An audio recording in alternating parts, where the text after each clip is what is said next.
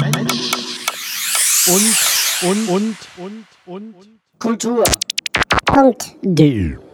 Der Podcast. Der Podcast. Der Podcast. Der Podcast. Der Podcast. Folge 4 von Frauen, Männern, Bürgerinnenbewegung und Politik. Teil 1 des Interviews mit Silke Gajek.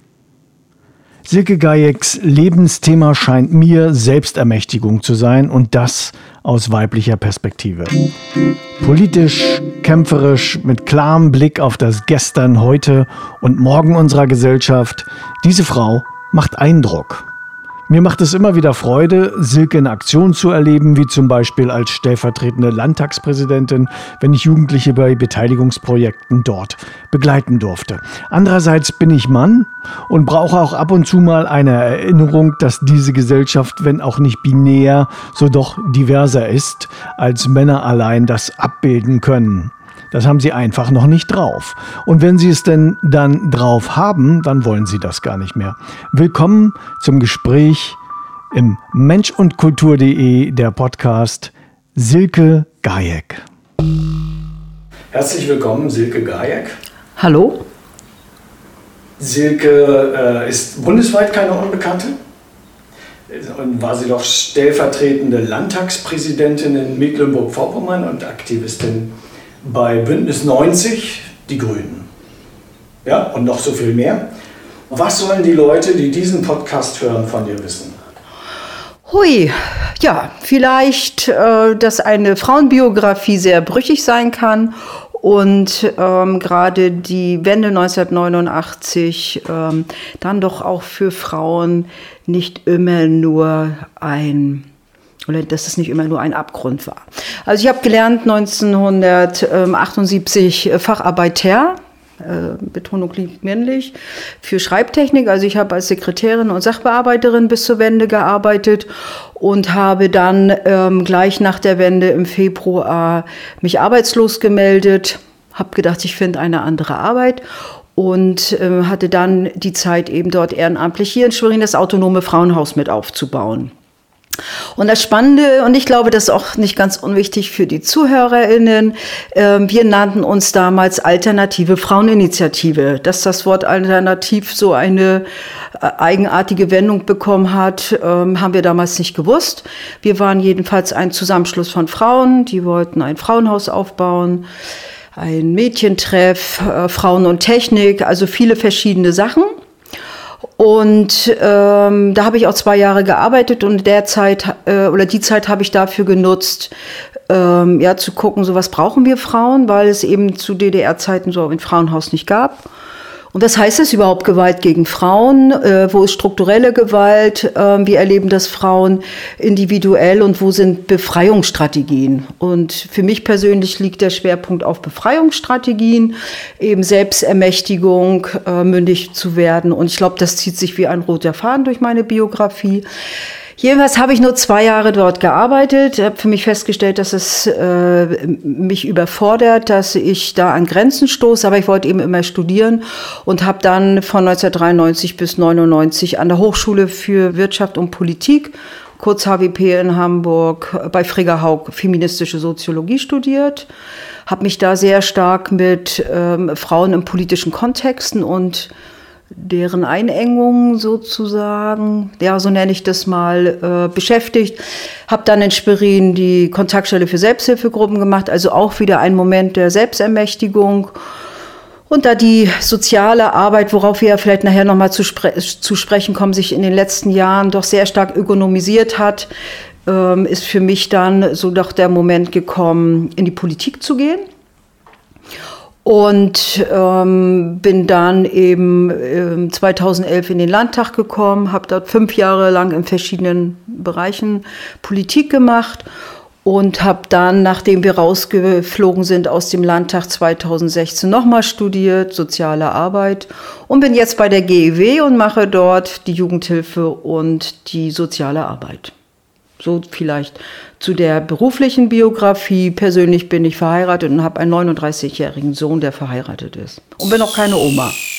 Als ich diesen Podcast geplant habe, oder meine ersten Folgen geplant habe, ist mir nicht aufgefallen, dass ich erstmal die ersten Folgen nur mit Männern besetzt hatte, weil ich einfach den Blick darauf nicht hatte.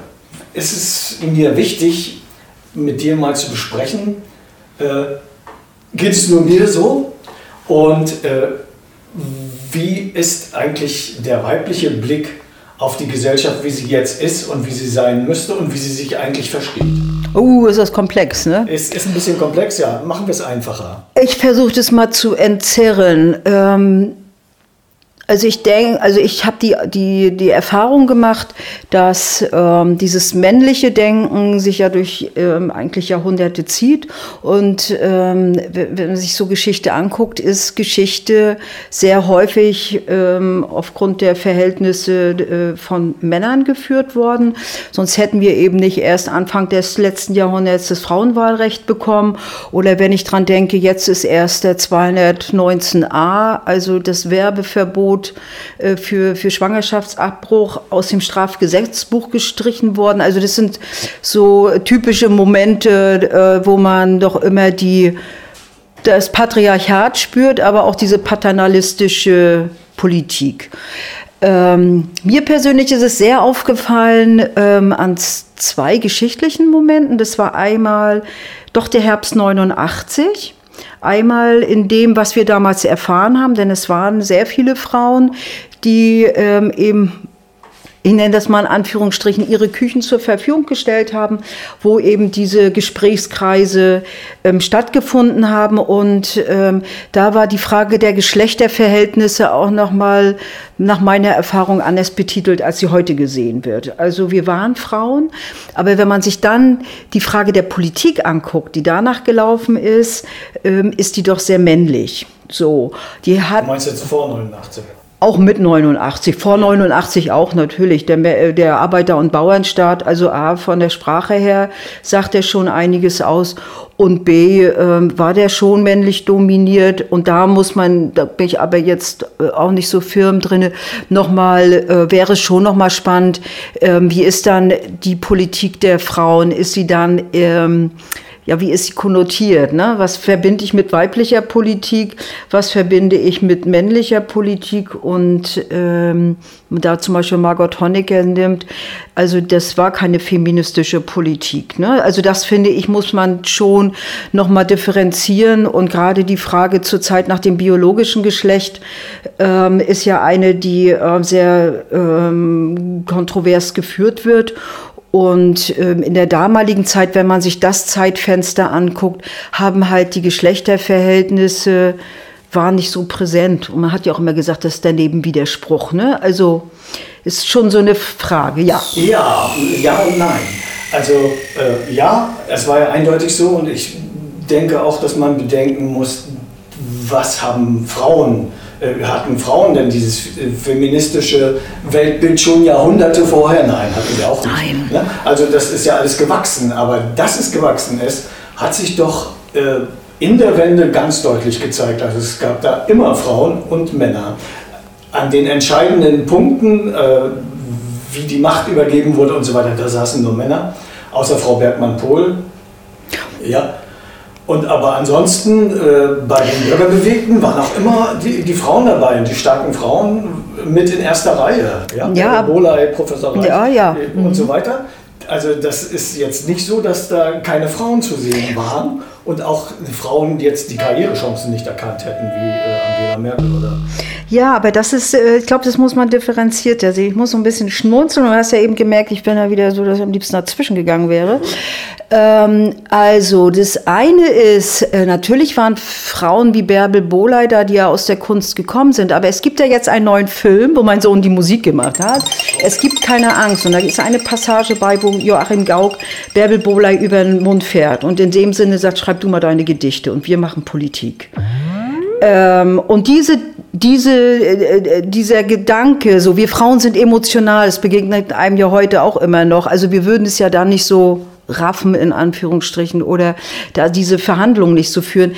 Das sind ja ähm, ach, ich weiß nicht, so Märchen, ähm, die so, sich so überliefern. Aber wenn ich jetzt nochmal zum Herbst 89 komme, dann ist ja die Frage, ähm, wie, wie, wie, ist es damals gelaufen? Und ähm, es war so, und es gibt eine, das ist keine Anekdote, es ist ja passiert. Ich war auch eine Sprecherin von einem so eine Basisgruppe und dann, ähm, ich glaube, wir haben uns immer, ich sag mal, um sieben getroffen und dann haben die Männer sich vorher getroffen und haben festgelegt, na, wir fangen jetzt mal schon um sechs an, weil uns ist es ja zu spät. Wir Frauen waren gar nicht dabei, dann haben wir gesagt, dann macht ihr das jetzt ohne uns, weil wir haben immer noch in der Zeit unsere Mutterschaft, so. Und dann war das so. Und die, die, ähm, die Ansätze waren ja da. Das ist ja auch nicht so, dass die, die in der Bürgerbewegung oder Bürgerinnenbewegung waren, die in Anführungsstrichen besseren Menschen waren, sondern die sind ja auch konditioniert worden. Und das Moment, was ich ja für mich erlebt habe, war so eine, so eine ähm, Art, Befreiung ist ja so ein besetzter Begriff, aber es war schon so eine, eine für mich persönlich Befreiung, um aus dem, was ich zum Beispiel beruflich gemacht habe, heraustreten zu können dass ich in andere Zwänge oder Korsetts kam, das wusste ich ja zu dem Zeitpunkt nicht. Das macht aber auch so etwas aus, dass du, dass du, dass du losgehst. Und für mich war immer dieser, dieses äh, Lied von Rio Reiser, es, ähm, also ne, mit der Angst, ne, wir haben nichts zu verlieren außer unsere Angst. Und die haben wir 89 verloren. Das hat mir immer Stärke gegeben und das habe ich den Eindruck, dass es vielen anderen, die dabei waren, auch Stärke gegeben hat. Das ist kein weibliches oder männliches Phänomen, sondern ich denke, das ist so eins aus diesem Zeitfenster heraus, aber immer mit dem Hintergrund, in, in welchem Milieu, in welchen äh, äh, äh, Konstellationen hast du da damals agiert? Ne? Wir waren das beim neuen Forum, haben dort ähm, eben versucht, in den Bürgerinnen-Dialog zu treten und für eine ähm, reformierte DDR anzutreten. Und dann gab es eben die Mehrheitsgesellschaft, und es war die Mehrheitsgesellschaft, die hatte sich eingerichtet und hätte eben auch so weiterleben können. So, wie da die Geschlechterverhältnisse sind, ich glaube, da hat die Forschung noch einige Desiderate, also das ist viel offen. Ähm, und insbesondere dahingehend, weil das ja immer nach dem heutigen Denken eingeordnet wird. Und ich glaube, das wäre so etwas, was ich mir wünschen würde, tatsächlich da nochmal so hinzugucken und was wäre eben auch lohnenswert, ähm, sich ähm, sozusagen auch in die heutige Zeit zu retten. So, und dann gab es ja einen zweiten Teil der Frage, und den habe ich aber jetzt schon vergessen und den müsstest du mir jetzt nochmal sagen. Ja, ach, da kommen wir langsam hin. Also äh, im Grunde hast du jetzt gesagt, dass der äh, besondere weibliche Blick zur Wende noch nicht da war. Genau. Aber die Frauen waren da. Und ich weiß jetzt noch das zweite, ich habe ja gesagt, es gab für mich zwei, zwei Momente, die, die, wo, wo es nochmal ganz stark mit diesen Geschlechterverhältnissen deutlich wurde. Das war 30 Jahre friedliche Revolution, nennt man das ja immer. Und dann war ich bei verschiedenen Veranstaltungen und es haben echt nur Männer gesprochen. Ja. Es war faszinierend. Wir waren beim ehemaligen Treffen im Bützow und es waren Männer. Und wenn Frauen gesprochen haben, waren es westdeutsche Frauen die dann nochmal wie Ulrike Herrmann, die dann nochmal einen Blick auf die Treuhand und so gesetzt haben. Aber die Geschlechterverhältnisse waren völlig ausgeblendet. Und da habe ich persönlich für mich so eine richtig, also habe ich schon so ein bisschen Wut in mir gehabt, ne? so wo ich denke, nee, es gibt noch andere Perspektiven. Welche Perspektiven werden denn jetzt eingenommen? Ähm, was verfolgt man damit? Und damals haben wir dann hier in Schwerin, und ich weiß, eine Stelle ist auch entstanden, diese Erzählcafés. Die haben wir dann hier bei Tisch gemacht, einmal im Monat, um einfach nochmal ähm, so, so dieses eigene Rollenverständnis zu reflektieren, ähm, Erfahrungen zu reflektieren, sich mit anderen auszutauschen. Und das war so ein Stück weit auch ähm, nicht altbacken oder so, so der Vergangenheit nachzuweinen, sondern ähm, Räume zu, zu installieren, zu implementieren, wo, wo man sich eben austauschen kann und eben auch über die unterschiedlichen Lebenserfahrungen und vielleicht auch Brüche denn wir sind ja voller Brüche, ähm, da sich reinzusetzen, weil ich denke, das kann ziemlich heilsam sein. Mhm. Und dann kam eben Corona und damit ist ähm, da ja auch so ein Stück weit was weggebrochen. Ja, oder wieder deutlich geworden. Auch, ja. Ja. Hm. Also das waren so diese beiden ähm, aus, aus, aus, der, aus der Geschichte heraus. Und natürlich, ich war in der Politik und ähm, das ist männlich. Also machen wir uns nichts vor. Und ich weiß noch, als wir, ähm, ich war ja von 2011 bis 2016 im, im Schweriner Landtag und vielleicht für die Hörerinnen und Hörer, Bündnis 90 Die Grünen war tatsächlich bis dahin noch nie im, im Landtag. Und ich denke, da muss man eben auch immer noch mal diese historische Bedingtheit sehen. Äh, Mecklenburg-Vorpommern oder Bündnis 90 Die Grünen hatten 1990 doch den fatalen Fehler gemacht, dass jeder, und jetzt nehme ich ganz bewusst die männliche Form, jeder für sich alleine gehen musste, eben Bündnis 90 und die Grünen und jeder hat 4,8 Prozent bekommen. Und das heißt, beide sind draußen geblieben und damit hat, hat auch in diesem Land ähm, eine Politik Einzug gehalten, die meines Erachtens mit den beiden Bewegungen eine andere gewesen wäre. Und äh, das ist wirklich ein Fundamentalfehler gewesen. Und da war das eben auch so die Frage, wie wird Politik verstanden? Wie ist so eine Vereinnahmung, ne, Bündnis 90 und die Grünen? Sie sind unterschiedliche Kulturen. Vielleicht reden wir da nachher ja nochmal drüber. Es wird mir persönlich immer bewusster. Und ähm, da ist man dann lieber alleine gegangen. Und es gab zwar nachher diese sogenannte Vereinigung, aber dann eben erst äh, 1993. Ja, Okay, äh, als ihr im Landtag wart, wie hat sich da dir die weibliche äh, Perspektive auf die Landespolitik dargestellt, als du mitgekriegt hast, dass äh, die politischen Verhandlungen äh, durch die äh, Fraktionsspitzen rein männlich geführt waren und äh, die Frauen aber ein Präsidium bekommen haben? Ja. Also die Repräsentationsaufgaben erledigen Frauen. Was, ist, was hat sich geändert? Ja, hat sich was im Bewusstsein der Gesellschaft geändert oder war das nur Show? Nee, Show war das nicht. Also für mich war das ja so, ich ich habe noch nie im Landtag gesessen. Ich habe hier in, in Schwerin die Stadtpolitik gemacht und bin dann eben in den Landtag gekommen, gleich in dieses Präsidium. Und das Präsidium hat ja schon die Aufgabe, eben äh, nicht nur zu präsentieren, sondern die Versammlung, also den Landtag zu leiten. Und das ist, wenn wir uns das in Erinnerung bringen, mit der NPD, ähm, äh, ja, nicht einfach.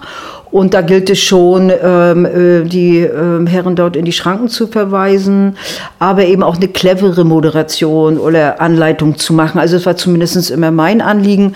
Da habe ich immer festgestellt, dass man dann doch gerne das, wie man das immer schon gemacht hat, macht. Und ähm, habe da dann tatsächlich ähm, öfter oben gesessen, habe gedacht, naja, eigentlich müsste man jetzt mit der Faust auf den Tisch schauen, aber es gibt halt ähm, diese Spielregeln hier und die sind vielleicht auch reformbedürftig, aber dafür gibt es eben keine Mehrheiten. Ja. Äh, wenn man jetzt so die Fraktionsspitzen ansieht, dann ist es ja so, dass äh, zu der Zeit tatsächlich alle, alle männlich waren. Ähm, PGF meiner Meinung nach auch. Und das ist natürlich schon so, dass, ähm, dass so eine, eine Kultur von Männern ist und ähm, auch die Frage der Themen. Also ich würde es tatsächlich nicht nur an diesem Geschlecht festmachen, sondern wer hat welche Themen und in welche, welche, welche Schlagkraft hat, haben bestimmte Themen. Und da ist eben meines, nach meiner Erfahrung nicht zu, zu unterschätzen, einerseits diese Frage, welche Wirkung hat Politik, welche Aufgabe hat Politik, parlamentarische Demokratie, welche Rolle spielen zum Beispiel die Medien, ähm, welche Rolle spielen eben die Themen, die gesetzt werden. Und ähm, da gibt es große Unterschiede alleine durch die Besetzung der Themen. Ne? Innen- und Haushalt, das sind so die Themen, wo das Geld fließt. Das sind eben dann ähm, häufig vordergründig männliche Themen. Und es wird immer wieder auch in Frauenkreisen diskutiert, dass wir Frauen doch da eher rein sollen, um eben auch dort mitzusprechen. Da ist natürlich so die Frage, ja, mit welcher Politik, mit welchem Politikstil. Ja. Und ähm, da war mein Anliegen immer den Politikstil zu verändern, also ähm, an der Sache orientiert zu arbeiten und vielleicht nicht so sehr nach Parteiendoktrin. Aber das ist, glaube ich, ähm, geschlechtsimmanent. Da habe ich so die Erfahrung gemacht, äh, dass das egal ist, welches Geschlecht es ist. So. Also das ist, ist ist mein, also nach meiner Auffassung oder nach meinen Erfahrungen, nicht Auffassung, nach meinen Erfahrungen ist es tatsächlich egal. Mhm. Aber es ist so, wenn wir uns das betrachten, ähm, die, die Besetzung der Landtage, auch des Bundestages, auch der Kommunalparlamente, dass es eine Tendenz gibt, ähm, die ähm, den weiblichen Anteil eher rückläufig sieht. Ne? So, und da ist natürlich zu fragen, welche Möglichkeiten gibt es? Ähm, es gab ja von Brandenburg eben auch die, die, die Initiative, so ein Paritätgesetz oder von Thüringen auch ein ja. Paritätgesetz einzusetzen. Darunter ist eben zu verstehen, dass immer eine Frau und ein Mann sozusagen sich quasi einen Platz teilen und dass damit ähm, eben so eine Gleichberechtigung der biologischen Geschlechter ähm, vielleicht in den Landtag einfließen kann. Aber da gibt es eben, ja, ähm, aufgrund des Verfassungsrechts wohl Ängste und Sorgen. Und das wäre vielleicht auch zu revolutionär für dieses Land, obwohl es eben in anderen äh, Ländern ja funktioniert. Und ich denke, da stehen wir noch sehr am Anfang. Aber aktuell habe ich so den Eindruck, dass wir eine ziemliche Rollback-Rolle da so fabrizieren, dass es eben für Frauen immer unattraktiver wird, in, die, in diese politischen Kreise reinzugehen. Das bedeutet aber natürlich auch, dass das Leben von Frauen äh, nicht die gleiche politische Relevanz hat. Ja? Und auch nicht, nicht bekommen kann, weil einfach äh, Männer nicht in der Lage sind und auch nicht in die Lage versetzt werden, sich auch selber nicht in die Lage versetzen. ja, ist ja immer mehrere es sind ja viele Aspekte so, so wirklich se zu sehen. Also jetzt nicht unbedingt nur sehen zu wollen, sondern auch tatsächlich sehen zu können. Also die, äh, die, ähm, die Realität im Alltag der Bundesrepublik ist ja so, dass wir Klassenverhältnisse haben. So. Und in den Klassenverhältnissen ähm, ist eben die, die, die ökonomische Unabhängigkeit ähm, sehr unterschiedlich verteilt. Und darüber habe ich oft nachgedacht, so dass ein Unterschied ähm, der Frauenrolle und ich will das jetzt nicht einordnen, was besser oder schlechter war, aber das wird immer gerne gemacht, sondern es war anders. Aber zu DDR-Zeiten war es eben so, dass ich als Frau ökonomisch unabhängig war und dass ich zum Beispiel individuell besteuert war. Es war eben egal, ob ich verheiratet war oder nicht. Ähm, es gab diese Unterschiede nicht und die machen etwas mit dir. Mit dir als Mann oder auch mit dir als Frau. So, und wenn ich jetzt so diese 30 Jahre zurückblicke, dann ist es schon in manchen Aspekten kurios, allein diese Frage der Mutterrolle, die sich meines Erachtens sehr verändert hat ähm, aber eben auch die Frage der ökonomischen Unabhängigkeit. So und der soziale Status hat eine andere Bedeutung, als der vor 30 Jahren war. Das, das erleben wir, glaube ich, tagtäglich, äh, wird auch immer präsenter und ähm, da ist natürlich so die Frage, welche Rolle spielen wir Frauen? So, und es gibt ja nicht die Frau ne? so die Frau, sondern wir sind eben auch ähm, in unserer Identität viele, so wie der Mann auch. Aber ich habe eben auch meine Klassenzugehörigkeit, ich habe meine Herkunft, ich habe meinen Bildungsabschluss, meine Religion, ich habe Kinder oder keine Kinder, so und das, was ich ähm, tatsächlich in diesem ähm, System für, für sehr, sehr problematisch halte, ist eben zum Beispiel die Rolle, äh, wenn ich alleinerziehend bin. Ja, wenn ich alleinerziehend bin mit Kindern, das wäre ja mal zu fragen, wie viele alleinerziehende äh, Frauen oder Männer sitzen denn in einem Bundestag, Landtag oder in einer Kommunalvertretung? Oh, es dürfte so fast gegen Null gehen. Also wer, wer sitzt da drinne und ähm, wer natürlich dann auch nicht gehört. Aber da ist es eben so, es gibt eben diese sozialen Ungleichheiten und Unwuchtungen und ähm, davon sind eben aufgrund auch der Ökonomie äh, die Frauen äh, mehr eben benachteiligt und das spiegelt sich natürlich dann eben auch in der Politik wieder. So, und wir müssen die Verhältnisse verändern. Wie ist es immer, die Verhältnisse zum Tanzen bringen?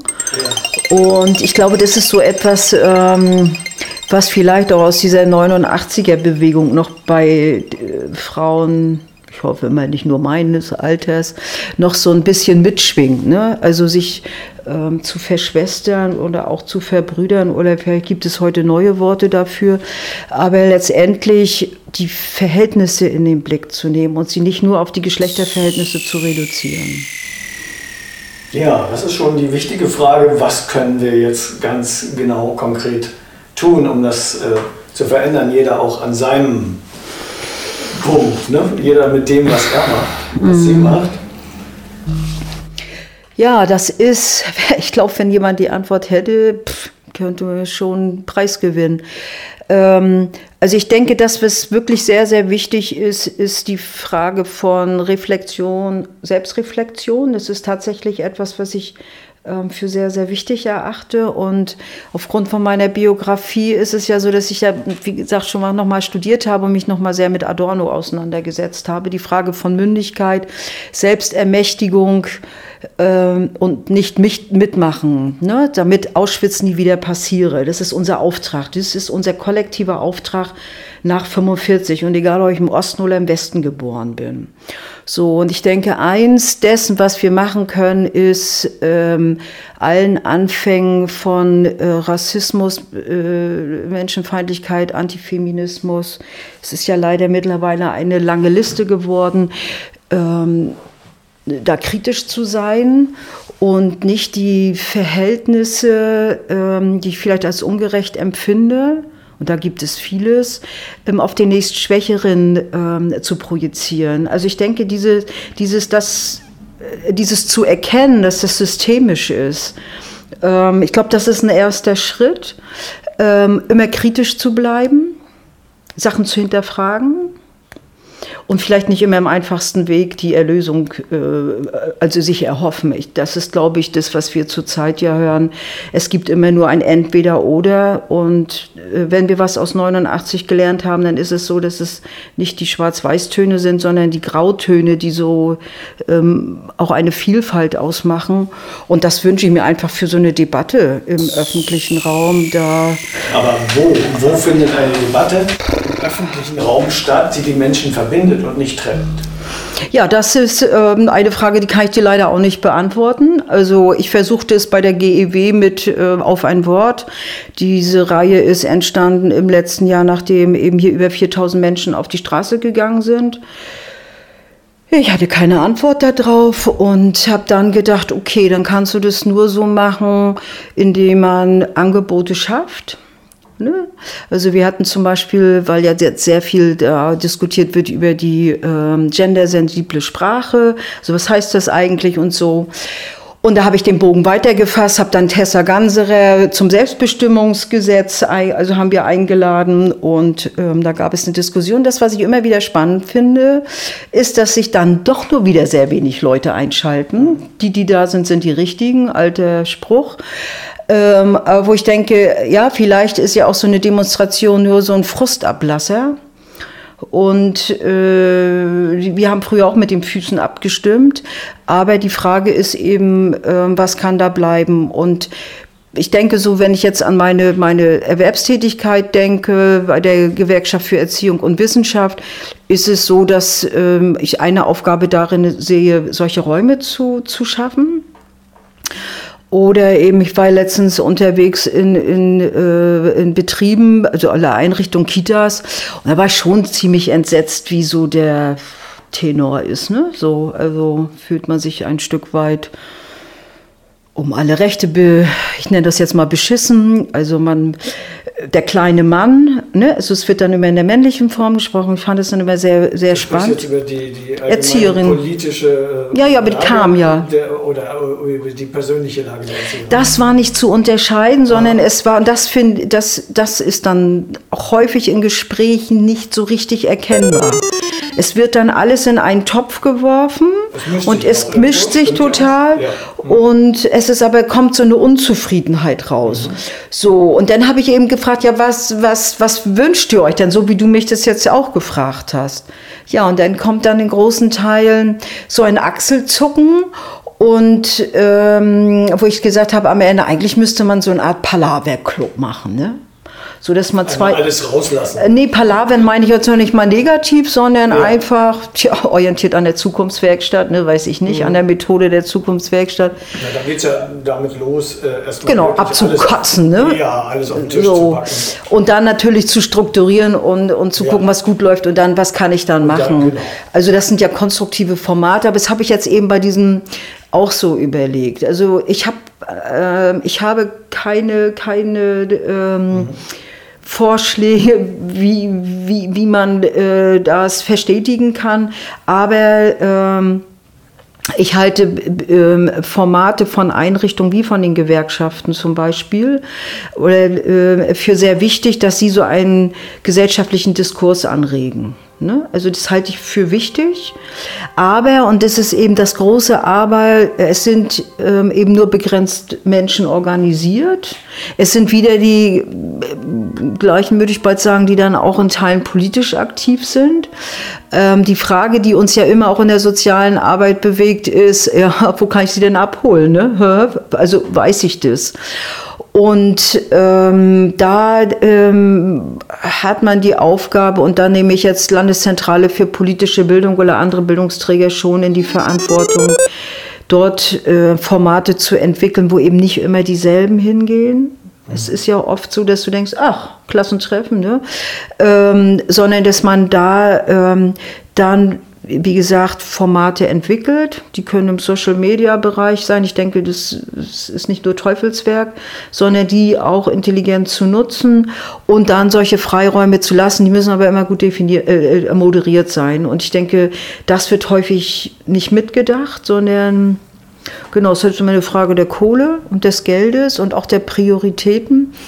Und es ist eben auch eine Frage, sie müssen kontinuierlich sein. Es kann nicht sein, dass ich es einmal mache, abgehakt. Das ist häufig unsere Politik. Wir kennen hier im Osten eine Politik des Aktionismus seit 30 Jahren. In allen Bereichen. Wir machen kurz mal was und dann äh, brauchen wir wieder was Neues und wieder was Neues. Das ist aber nicht die Kontinuität von uns Menschen. Es ist tatsächlich so eine Tradition in diesem Land, äh, es macht einen auch müde. Es macht, also ich bin da selber nicht, nicht, nicht vorbewahrt worden, deswegen wollte ich mal in die Politik, oder es war ja meine Motivation, ähm, da etwas zu verändern. Aber es ist eben dann so, dass ähm, ja, die, die in der Politik sitzen, ja, eben auch ähm, aus ihrer paternalistischen, also vormundschaftlichen äh, Denkweise heraustreten. Und das ist ja dann schon wieder so eine Form von Selbstkritik äh, und vielleicht ein Umdenken und ein anderes Handeln. Und das ist, glaube ich, sehr, sehr schwierig. Ja, das finde ich jetzt sehr spannend. Lass uns eine kleine Pause machen. Äh, und uns positive Motivationen für all diese verschiedenen Ebenen ausdenken. Ja. Das wäre interessant. Podcasts leben vom Abonnieren. Tun Sie es jetzt. Erzählen Sie es weiter. Dieser Podcast ist kostenlos zu hören und soll es auch bleiben. Es ist Platz für passende Werbung und auch die Namensnennung von Unterstützenden. Alles weitere dazu und auch alle anderen Informationen zu diesem Podcast gibt es unter www.mensch-und-kultur.de. Danke fürs Zuhören, danke fürs Teilen und danke für Anregungen, Hinweise und Ideen, die noch kommen mögen. Andersen Storm sagt schon einmal Moin und Tschüss. Das macht man in Schwerin nämlich so. In der nächsten Folge ist der zweite Teil des Interviews mit Silke Gajek zu hören. Es geht wieder um Frauen, Männer, Bürgerinnenbewegung und Politik und was möglich sein sollte und muss, um mit mehr Beteiligung die Demokratie aufzufrischen.